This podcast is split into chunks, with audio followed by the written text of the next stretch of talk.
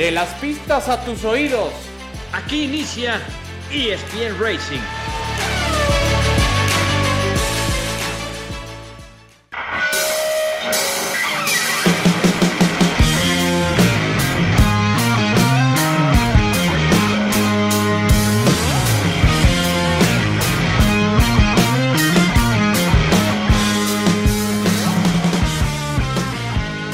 Hola, ¿qué tal? ¿Cómo están amigos de ESPN? Bienvenidos, esto es ESPN Racing Podcast, donde se habla del deporte motor. Hay varias cosas para platicar, desde luego, este fin de semana, lo que ha dejado la Fórmula 1, lo que dejó la IndyCar, lo que dejó también la NASCAR, con protagonistas eh, mexicanos, por cierto, en cada una de estas categorías. Y tenemos que empezar por donde quieran, mis amigos, a quienes presento con mucho gusto, mi querido Adal Franco. ¿Cómo estás? Qué gusto saludarte. ¿Qué pasa, Javier? ¿Cómo estás, Alex? Siempre un gusto estar con ustedes. Abrazo para todos los que nos estás a favor de escuchar por donde quiera, pues, por la vergüenza que se ha convertido en la pachanga, la Fórmula 1 con los comisarios, las sanciones. En verdad, qué flojera que se pongan en ese plan. Ya deberían de quitar eso de los límites de pista y dejarlos correr como, como puedan, como Dios les dé a entender. Así, si se salen, que se salgan. Si se van al pasto y si regresan y si que los dejen en paz ya, por favor. Yo creo, que, yo creo que ese tema está bien sabroso para compartirlo. También yo sé que tú has criticado mucho a Adal eh, y Alex Pombo, a quien saludo con mucho gusto. También, ¿cómo estás, mi querido Alex? ¿Qué tal, uh, Javier? Adal, por fin, por fin, por fin me dan la razón de, no ustedes, pero de todo claro. lo que yo vengo diciendo desde que impusieron esa regla ridícula, y así como muchas otras, eh, eh, la verdad es que ¿qué te puedo decir? Los pilotos, pues mira, no, no lo comparo con nadie porque pues sería menospreciar a alguien, pero muy delicaditos. Y es que la verdad tú, Javier y Adal, me, me, me intimidan demasiado, la verdad es que Me intimidan, no, no, te culpo, no te culpo. Me intimidan, entonces pues estoy preocupado porque pues la verdad, aparte no salirme de la línea y como lo dije la semana pasada, esto no es como el fútbol, lo que yo entiendo que está en el fútbol americano, el béisbol, la línea de foul. Aquí lo explicaba, cuando tú tienes una vuelta rápida y bu buscas entrar rápido a la curva, las fuerzas físicas te van a ganar y te garantizo que no lo hacen a propósito, pero bueno, vamos a hablar del tema.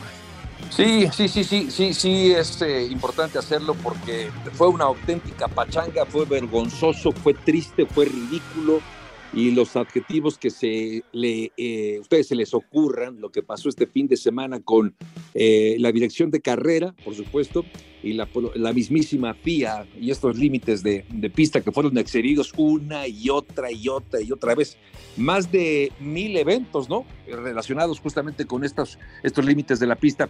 Pero bueno, si les parece, eh, vamos a pasar a esto porque tengo la impresión que nos vamos a llevar bastante tiempo con lo de los límites de la pista y empecemos a hablar de Checo por lo pronto porque después de tres carreras consecutivas y una cuarto sábado malito al no calificar eh, a la Q3 para la carrera principal del domingo, parecía que los nubarrones otra vez se cernían sobre eh, Checo Pérez, que afortunadamente tuvo una muy buena calificación para el sprint y una no, no victoria, aunque me parece que es como, ese segundo lugar es como una victoria para, para Checo en la sprint y el tercer lugar con una gran remontada en la principal. ¿Por dónde le entras, mi querido Adal Franco? ¿Será este acaso ya el regreso que esperábamos de Checo Pérez, ya no para pelear por el campeonato, sino para afianzarse en el segundo lugar y callar a los críticos?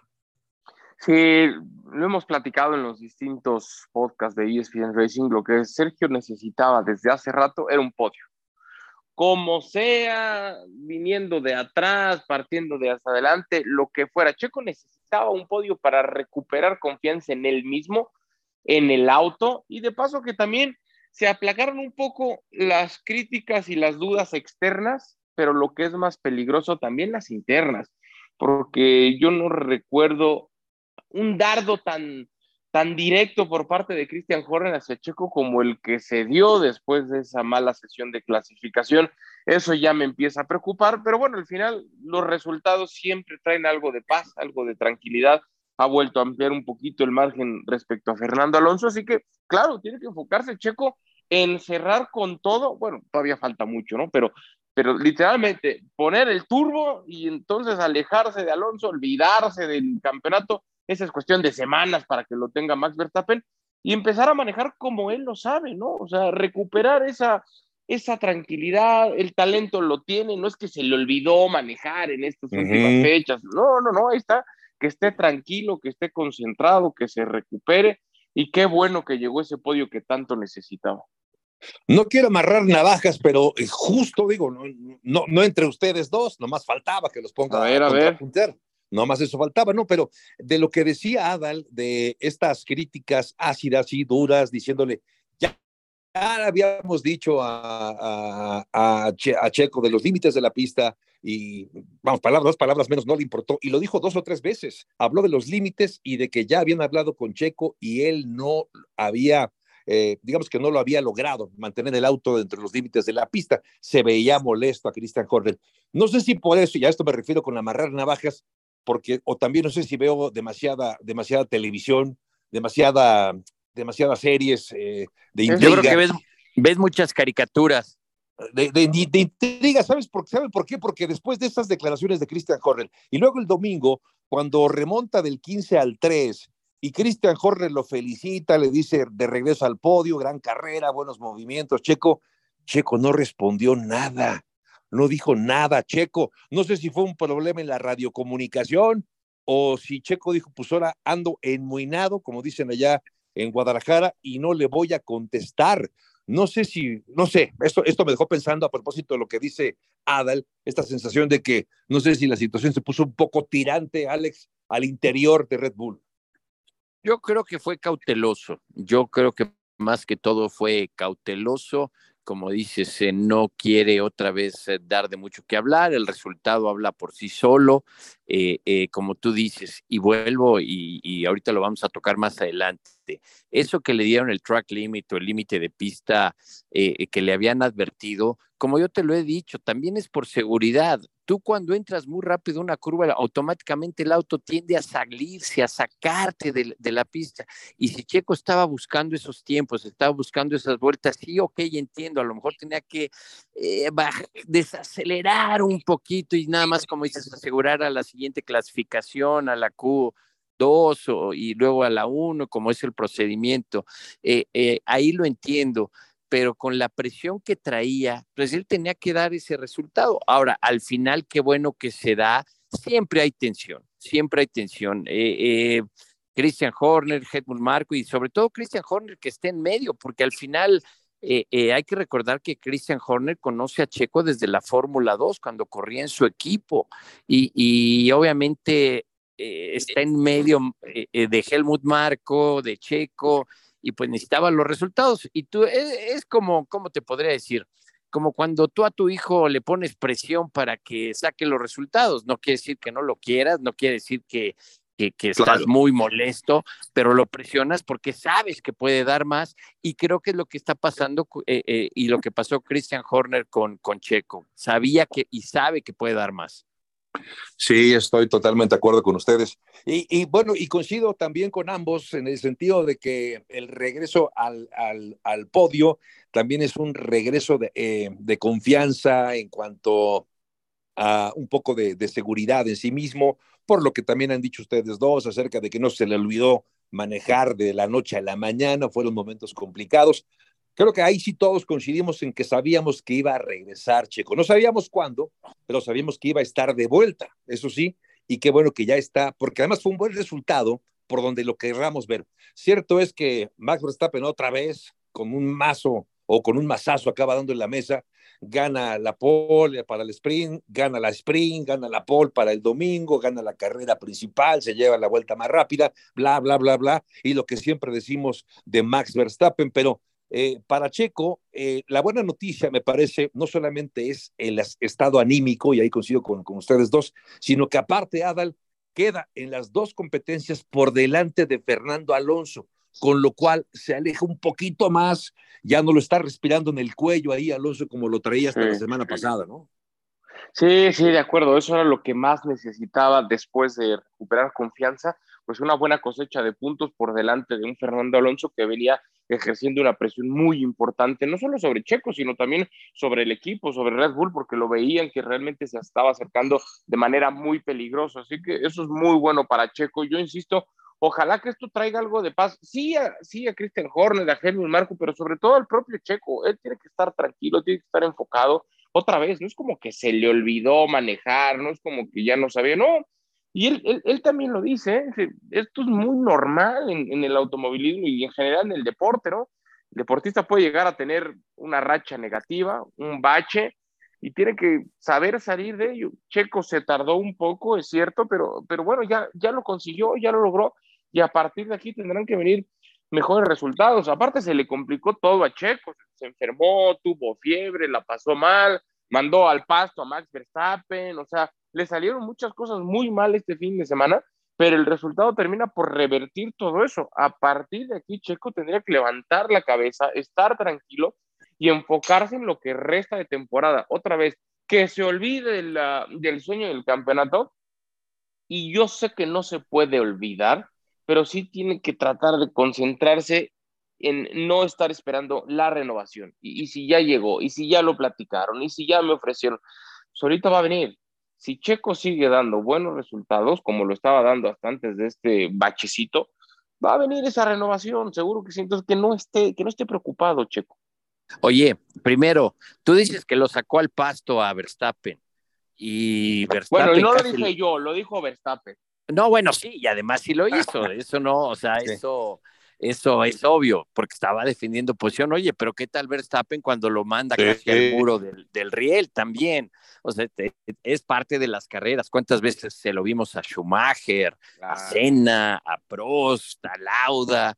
Pues a, todos ellos es, es, es, parte de, y fíjate que al final de lo de lo que también decías de la renovación, para mí somos la prensa o la, alguna prensa que es la que, trata de poner, como dices, esa cizaña. Primero concéntrate, como tú dices, ahorita en el fin de semana, eh, eh, del que viene ahora en Inglaterra, ya sacaste, ya rompiste esa mala racha, y a veces, fíjate, es como, por ejemplo, ahorita eh, que, que comentabas, Ali y Javier, a Luis Hamilton, que ya no maneja, a Luis Hamilton ya se le eh, eh, dominaba, ¿te acuerdas? Yo recuerdo mucho que platicaba y me preguntaba a mi esposo, ¿y quién ganó?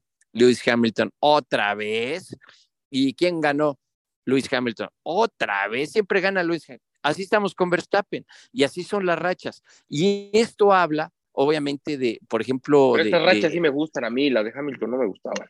La, la de Verstappen.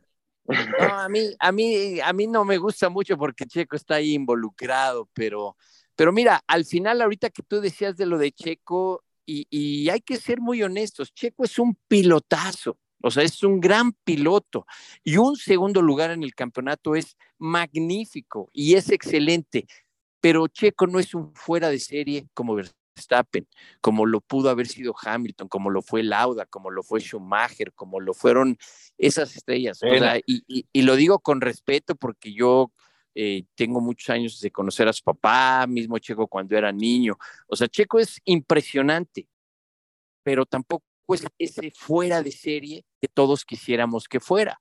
Ahora, yo lo decía el otro día en, en, en, en radio, en ESPN Radio, un segundo lugar en el campeonato es excelente, es magnífico. Estás hablando de los mejores pilotos del mundo y el trabajar con Max Verstappen no es nada fácil y la presión que tienes todo el tiempo, la presión de la prensa europea, de los equipos, de, la prensa latinoamericana, de que todo mundo opina ahora con las redes sociales, todo mundo critica, todo mundo está. Entonces es mucha presión y como tú dices, no nada más en este caso para Checo, sino para un deportista, un deportista profesional, es demasiada la presión y, y, creo que aquí lo importante es que Checo ya logró romper esa mala racha que traía, porque pues, es como en la vida, a veces tienes malas rachas, tú le echas ganas, tratas de que todo salga bien y las cosas no salen bien, y, y, y, creo que eso ahorita es lo importante para Checo. Y lo decíamos, si él se concentra, y creo que el error de Checo fue haber dicho, sí, sí voy a pelear por el campeonato,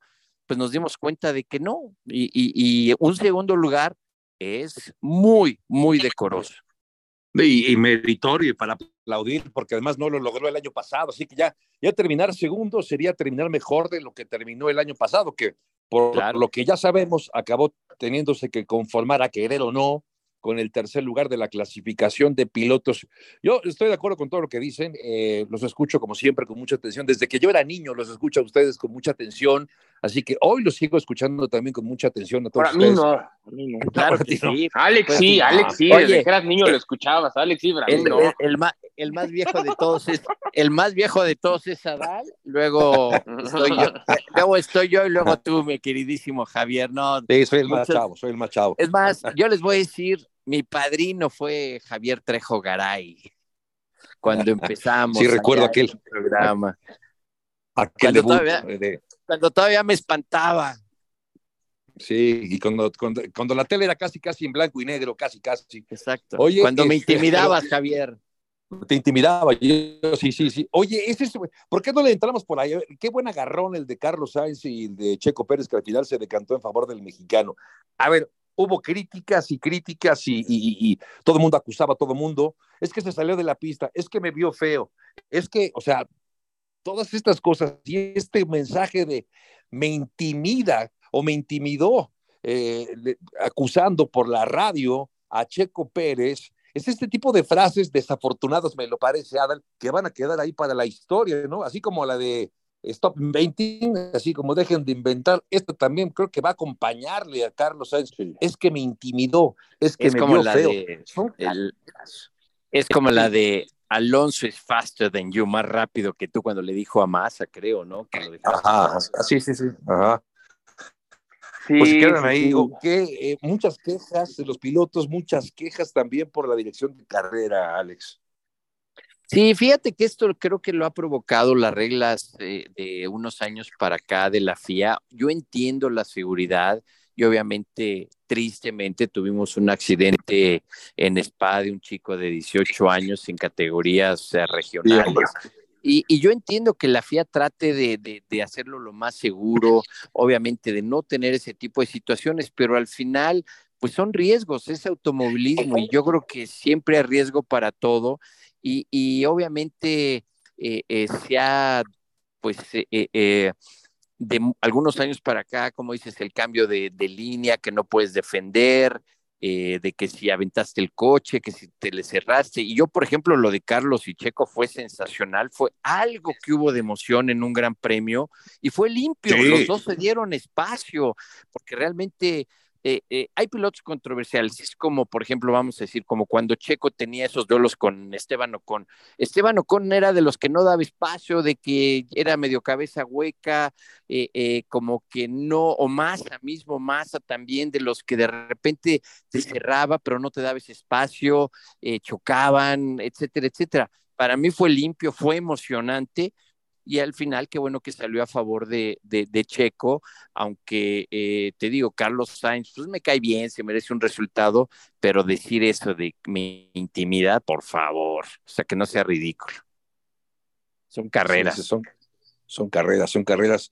Eh, y, de, y de lo de los límites de pista, Adal, eh, no sé, decías al principio de, de este podcast, esta sensación con la que se queda uno de, de ver a personas que, como lo ha comentado Alex, probablemente no, los que, los que diseñaron, los que limitaron esa curva 10, probablemente no, no, no, no fueron pilotos, queda claro, pero creo que no se necesita ser piloto para que haya un poco de sentido común, porque si hubo más de mil acciones de, de superar los límites de la pista durante la carrera, esto me recuerda como cuando, por ejemplo, en, una, en un salón de clases, todos los alumnos reprueban. Si todos los alumnos reprueban un examen, significa, ya no significa que los alumnos están mal, sino que el profesor está mal, ¿no? Aquí creo que aplica, bueno, eso, lo aplicaba yo cuando estudiaba y le decía a mis papás, no, es que reprobé porque todos reprobaron, así que entonces el que tiene la culpa es el maestro. Esto me parece que aplica, ¿no? Si todo mundo tiene problemas con los límites de la pista, el problema no, no es de ellos, sino es de la FIA, es del control de carrera. ¿Por qué no hacer un poquito más ancha el ¿Por qué no extender la línea un poquito más, Adal? Sí, totalmente de acuerdo. A ver, primero lo que decían de Carlos Sainz, creo que se equivoca en la elección de la palabra y quién sabe qué trató de decir y sí lo hizo muy mal. Segundo, lo de las quejas, a mí eso sí, y para que vean que incluyo a Max, que también Max luego se queja, eh, la verdad me da mucha flojera, o sea, no, se la pueden pasar todos acusando, llorando, como niños chiquitos, ah, pero ya se salió, ¿ya lo castigaron o nada más a mí? Por favor, esos mensajes. Maestro está copiando.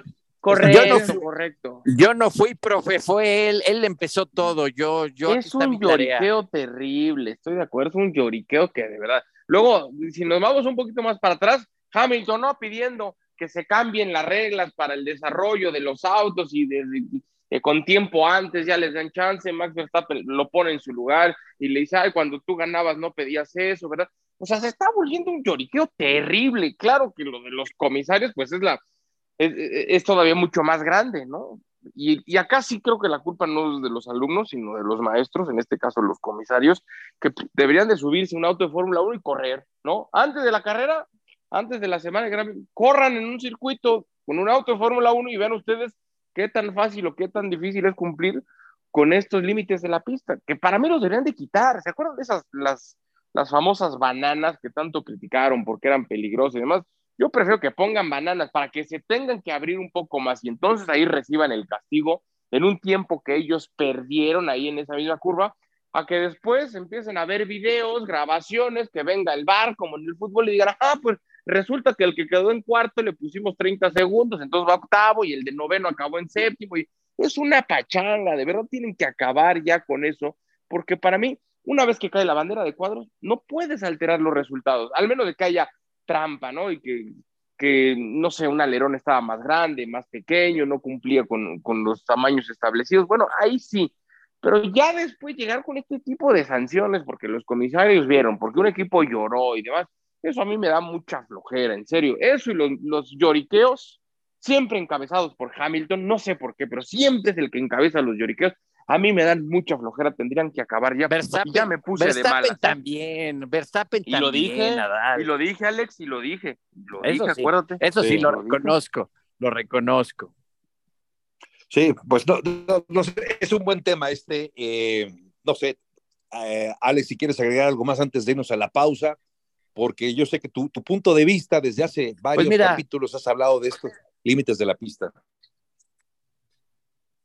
Sí, y, mira, pues que lo hagan como Mónaco, que les pongan muro. Es más, fíjate que es, es eh, contradictorio porque los nuevos estatutos y a, raíz de que Germán Til, que empezó a construir los autódromos, la FIA pedía mucha, eh, muchos espacios para salirte, eh, para que no tuvieras contacto, que tuvieras ese pavimento y la barda muy atrás. Y ahora resulta que los están limitando demasiado. En Mónaco pues no hay de otra, o te limitas o te vas contra la barda. Pues que pongan muros y así vas a bajar la velocidad, porque sabes que si entras muy pasado en la curva o aceleras demasiado, pones la potencia antes, pues vas a terminar incrustado contra el muro.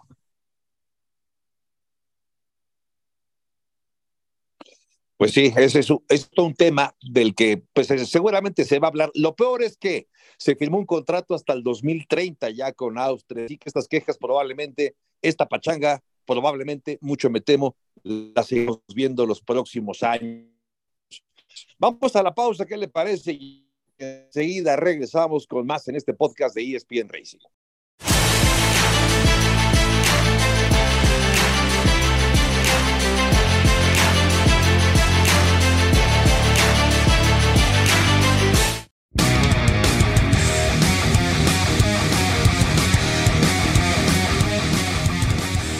Ya estamos de regreso con ustedes en el podcast de ESPN Racing junto a Adal Franco, Alex Pombo, soy Javier Trejo Garay y de los rasgos eh, que me gustaría que tratáramos, y creo que sería bueno, Adal, es eh, ver el último, el último desdén, el último gesto, eh, ya en la parte final de la carrera, cuando Max Verstappen tenía Adal 23 segundos de ventaja sobre Charles Leclerc.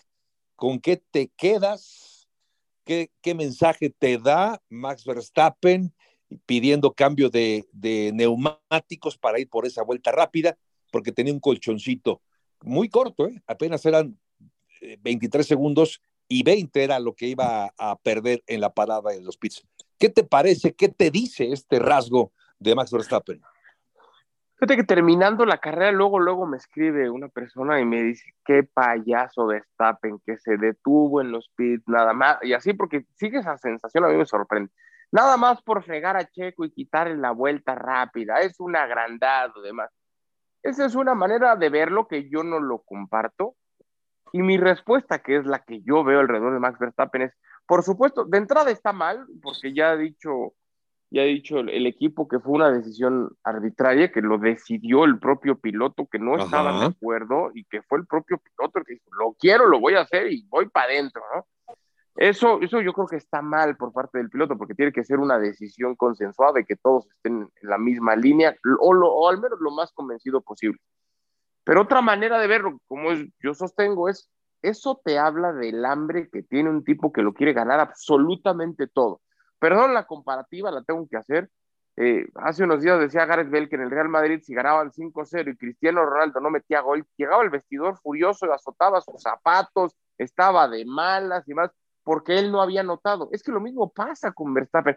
Es ese tipo de deportistas que yo creo que tendríamos que valorar, al margen de si nos gusta o no la acción en sí, yo me quedo con el hambre de triunfo, de ganarlo absolutamente todo, de no dejar nada, de pensar siempre más y más y más y más un tipo que está volando en, estadísticamente en récords, en, triunfos, en polls, que, quiere ir por los más grandes sin estar necesariamente obsesionado con eso, ¿no? Sino que quiere ganarlo todo. Y todo es en la última vuelta meterme a los pits para cambiar neumáticos y agarrar también el puntito de la vuelta rápida. Yo sí valoro muchísimo en el deportista que tengan esa hambre de querer absolutamente todo. Después repruebo, insisto, que sea una decisión solamente de él y que vaya en contra de lo que el equipo está queriendo. Pero también es un mensaje de yo puedo ser capaz de en la última vuelta del Gran Premio aventarme una flying lap tipo sesión de, de tipo Q3, ¿no? Y conseguir punto extra, algo que ustedes dudan, algo que ustedes ven que no puedo hacer, bueno, para que ustedes mismos, empezando por mi propio equipo, entiendan que soy capaz de hacer lo que a mí la presión no me hace nada. Entonces, insisto, yo lo valoro muchísimo. Alex. Pues mira, es como dices, como contradictorio, porque primero ya nos dejó claro Verstappen que él es el que manda, ni Christian Horner, ni, Helmut Marko, ni absolutamente nadie. El contrato que tiene hasta creo que es el 2028, el que hace lo que se le da la gana. Claro, respaldado por el talento que tiene, y respaldado porque es muy rápido, porque gana carreras, porque está ganando campeonatos, porque está aprovechando el auto que le está dando Red Bull, y que es lo que yo decía hace un momento. Si Mercedes no le da el auto a Hamilton, por más que Hamilton sea quien sea, pues no va a poder. Entonces, Verstappen, estoy de acuerdo. Lo que tú dices, Adal, es que ya se brinque a las autoridades del equipo, porque es un equipo. Ahora, al final es totalmente contradictorio, porque como tú dices, en el fútbol, en el béisbol, en el fútbol americano, pues el coreback te va a mandar un pase para anotar y todos lo van a celebrar. Aquí tú no le vas a dar el pase porque pues te va a quitar una posición, te va a quitar puntos, te va a quitar la vuelta y al rato en tu contrato, como dices, se va a ver reflejado. Entonces es un deporte muy especial, muy diferente de ahí a que Verstappen haga lo que quiere, estoy totalmente de acuerdo contigo, no debería de ser. Ya tiene la supremacía, nadie duda de que es el número uno en el momento, nadie duda que es ahorita el más rápido. Entonces, yo no lo veo bien, te voy a decir por qué. Porque pudo haber entrado a los pits, ¿qué, qué tal si se traba la pistola? ¿Qué tal si el mecánico se equivoca? ¿Qué tal si el gato se rompe? ¿Qué tal si lo que quieras? Entonces, ok, un punto, si estuviera peleando con Russell, con Hamilton, con Alonso el campeonato y un punto puede ser la diferencia al final de la temporada, ok, va, ve por todo. Pero el, ah, como dices, el hacerlo de esa manera no es por desearle mal a nadie, pero sí me hubiera gustado que fallara algo ahí para decirles, a ver, a ver, lo, pensamos todos. Sigan con sus payasadas, pero bueno, a veces la fórmula quiere ser tan perfecta que, que pues a veces sí lo logran. Sí, yo, estoy de acuerdo también con, con Alex, porque ese fue, para mí me quedé con ese mensaje. Ya vimos quién manda. ¿Quién manda en, el, en Red Bull? Se llama Max Verstappen. Que diga lo que diga Christian Hornet, Red Bull Marco, que diga lo que diga el contrato, hace lo que se le da la gana.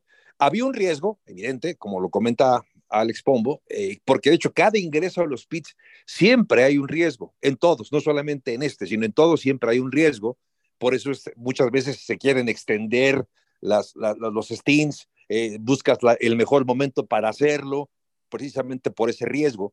Eh, al final no ocurrió, gana, todavía con cierta ventaja sobre Charles Leclerc. Es un rasgo, sí, como de un poco de arrogancia, de soberbia, independientemente de que puede hacerlo y tiene el talento para hacerlo, queda claro, pero sí creo que queda, a mí, para mí me quedo con la idea de que se confirma, no solamente que es el número uno del equipo, sino el que manda ahí es Max Verstappen y no importa lo que diga Horner, no importa lo que diga Helmut Marco. Oigan, eh, a ver, para que no nos extendamos más en ESPN Racing, vale la pena un comentario, ¿no? Alex, de lo que, de lo que pasó este fin de semana en Mid Ohio con, eh, con eh, el Pato Ward, que también remontó, remontó, pero tuvo que entrar tres, también tuvo un mal sábado, ¿no? El, día de la calificación y acabó remontando desde el último lugar, Alex Pombo. Sí, sí, fue una buena carrera de, de Pato, la verdad es que fue sensacional y como él lo dijo, nadie me regaló nada, no hubo auto insignia de seguridad, no hubo ningún problema, bandera roja, dice yo me gané cada posición y la situación fue lo que decíamos, es tan sensible este deporte que traía un gran auto, pero en la curva 2 el día sábado en la clasificación pone un poquito antes la potencia, pierde el auto en la parte trasera y lo hace arrancar en último, inclusive por eso él se sentía súper contento y satisfecho porque peleó por esa posición, por ese podium. Y la verdad también qué bueno porque rompe esa mala racha. Obviamente muy difícil ahorita ya pelear por el campeonato, pero la consistencia y el subir al podium le va a dar, estoy seguro, por lo menos un top eh, para terminar dentro de los tres primeros en el campeonato. Porque además hasta entró tres veces a los pits, o sea, aparte de todo que no hubo, no hubo safety car, aparte tuvo que entrar tres veces a, a cambiar neumáticos en la carrera y además, eso, esa es la parte que llama la atención, pero también la otra, a propósito de lo que dice Alex Adal de, de lo de Alex Paló, que está incontestable. Es el Max Verstappen ahorita de la IndyCar, ¿no?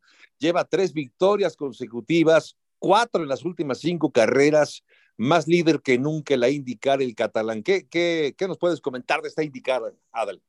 Sí, ya le lleva más de 100 puntos a su más cercano perseguidor. Dixon eh, está intratable, está volando y siguen sonando y fuerte las, las voces que lo ponen con un asiento en la próxima temporada en Fórmula 1, ¿no? Una lástima lo de Pato por esa, por esa muy mala clasificación, donde él reconoce que fue toda su culpa, donde deslinda de todo el equipo y dice, toda mía, yo me equivoqué pero después, bueno, viene esta, esta especie de remontada para meterse entre los puntos, ganar una buena cosecha, y lo habíamos platicado, con, con Pato pasa o pasaba algo similar a lo de Checo, ¿no?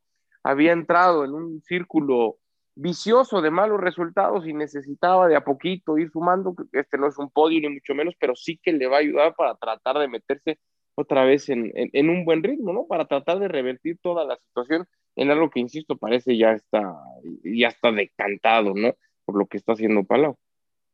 Sí, que está, está, está intratable el catalán, el piloto. Oye, Javier, yo te, yo te diría, Verstappen es el, el Palou, o sea, sería al revés. Más bien. No, no yo digo nada más, no, nada más por, como, por moler. No, no digas eso, a ti tú no eres así, Alex Pombo, tú no eres así. Oiga, lo de Dani Suárez también, ¿no? Termina posición 27 en Chicago, y lamentablemente en el corte de caja hasta ahora, en lugar de estar en lugar 16, Alex, que implicaría estar en los playoffs, ¿no? De esto, de esta, de esta NASCAR Cup, eh, este resultado le significó perder un puesto y está ahora en el lugar 17. Digamos que si la temporada terminara hoy, quedaría fuera de, de, esa, de, ese, de esos playoffs, Alex.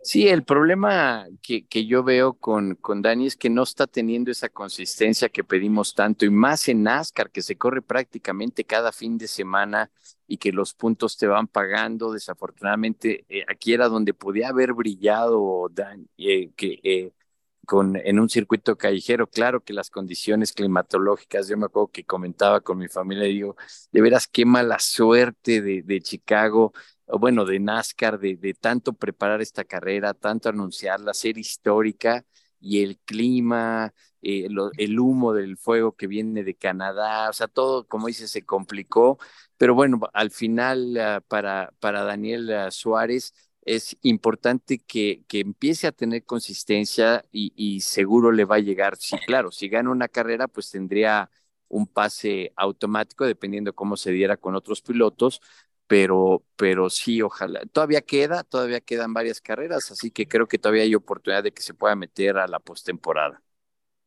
Pues eh, qué, qué, qué, interesante es este final de temporada. Ya ganó alguna carrera alguna vez Dani Suárez, pero ojalá la pueda ganar ahora para que se mantenga en esta pelea un piloto mexicano, ya experimentado, por cierto, en la NASCAR Cup. Eh, me sigue gustando esta historia de un, de un regio corriendo en la NASCAR Cup Series, la, la, la principal categoría de la NASCAR en los Estados Unidos, porque son ¿Sabes? tres nacionales, sí. Perdón, Javier, que te interrumpa. Sabes que hay un chico que ah, se llama Andrés Pérez de Lara que viene empujando muy fuerte él ha estado corriendo en arca con resultados impresionantes, equipos grandes ya le han echado el ojo a Andrés y, definitivamente creo que también eh, eh, es el que sigue eh, atrás de Daniel Suárez y con el talento que ha demostrado, creo que nos, nos, nos va a dar mucho de, cada, de qué hablar este chico que realmente todavía ni cumple siquiera 19 años. Ojalá, ojalá que Dios te oiga, Alex Pombo. Oigan, bueno, entramos ya a la parte final de este podcast ESPN Racing y como ya es tradicional, empezamos con los pronósticos, ¿no? O terminamos, quiero decir, con los pronósticos para el Gran Premio de Silverstone, una carrera emblemática también, un circuito de los, de los eh, importantes, de lo, donde todo el mundo quiere ganar. Es un circuito rápido, eh, propicio obviamente para las prestaciones de Red Bull, para no variar. Pero bueno, empecemos entonces con la pole. Adal, ¿quién se lleva la pole position? Ya sé tu respuesta, ya sé tu respuesta. Pues sí, ya sabes, Javier, ya sabes. Yo lo vuelvo a repetir, lo dije empezando el podcast. Cuestión de semanas para que Max Verstappen sea tricampeón y es el tercero, el tercero de varios, ¿eh? A ver, intimídanos, intimídanos. Intimídanos, intimídanos. Salte, salte de la línea blanca. No, no, entonces ya vamos a poner a Max Verstappen para el resto de la temporada. No, no, no, arriesga, saca las cuatro llantas de esa línea blanca, intimida. No, que digamos, me va a regañar, que yo, me va a decir que te mantengas en las líneas, hombre. Que, que, que nuestro, que nuestro productor eh, eh, nos regañe y nos diga, a ver, nos, los estás intimidando a Javier y a Alex y te saliste del control, arriesga, pero estoy de acuerdo contigo, va a ser Max Verstappen. es que no hay cómo, ¿verdad? Que no hay manera. Es que no hay cómo, o sea, por más que trates de buscarle, mira, yo, yo sería un loco y sentimentalista y diría, bueno, como vamos a Inglaterra y, y todo, pues voy a poner a Checo, porque pues a lo mejor no quieren a nada Max Verstappen en Inglaterra porque pues ha sido recontra rival y siguen argumentando que le robaron el título a Hamilton. Entonces me voy a ir con Checo, yo voy a poner a Verstappen segundo y Hamilton se va a crecer en su tierra y va a estar tercero. Yo, yo también creo que Max, es que no hay forma de poner a otro, ¿no? Creo que los pronósticos deberían ser, dame tus pronósticos del, del segundo al cuarto lugar. Sí, sí, sí, sí, sí. Del segundo al cuarto lugar, dame tus pronósticos y ya nos olvidamos del primero. Pues ahí está Max también para llevarse la pole, ok. Eh, y bueno, y, y, y, en el podio, Adal, el 1, 2 y 3 de la carrera, ¿cómo queda? Uno Verstappen, dos Leclerc, tres Checo. Entonces, Verstappen, Leclerc, Checo. Así como quedaron en. Así, repiten. Eh, yo, para la, yo para la carrera igual, me voy a arriesgar. Voy a poner a Checo, voy a poner a. Es más, voy a ser sucio y no debería de ser así, pero que en, la, en el arranque alguien le pegue a Verstappen y que Hamilton quede segundo y ¿Quién, ¿A quién ponemos de tercero? ¿Quién me gusta? A Charles Leclerc con Ferrari. Marín de doping, güey. Leclerc, bueno, que eso es otro es tema. que ya también, le tiene que salir algo mal a Max Verstappen. Te juro que voy a aventar clavitos o a ver, voy a aventar hormigas que vayan cruzando ahí la pista, a ver si se desvía tantito, porque todo le sale bien. Sí, no, no, no hay forma de que este señor cometa un error y todo, todo, todo. Parece, una, parece perfecto. Bueno, bueno, a ver, yo creo que Max, digo, no hay forma de poner eh, a, alguien que no gane Max, eh, que, perdón, para, para Silverstone que no sea Max. Voy a poner, digamos que se va a resarcir en, ante su público, se va a crecer, va, va a sentirse eh, como un eh, ganador en Silverstone, eh, Luis Hamilton, para que se lleve el segundo lugar y Checo Pérez en la tercera posición. De este gran premio de Silverstone. Vamos a ver quién le pega, vamos a ver quién invita el desayuno para la próxima aquí en ESPN Racing. ¿Algo más antes de tocar retirada a Alex Pombo? Eh, Adal dijo que invitaba hoy los chilaquiles, ¿eh? ¿Cómo no han llegado? Desde que no han llegado. el podcast se los mandé. Ahorita, Ah, ahorita bueno, les no te preocupes. Dejen Es checar que- qué pasó. Es que seguro se los llevó Max Verstappen. Dijo, no, estos son míos, yo me los llevo. Ah, no, ya me están contestando. Mira, es que me dijeron, no, es que como Alex siempre le pega a Verstappen, no le quisimos llevar. Ahora Ah, tienen razón. No los culpo, tienen razón. Son los chilaquiles Verstappen.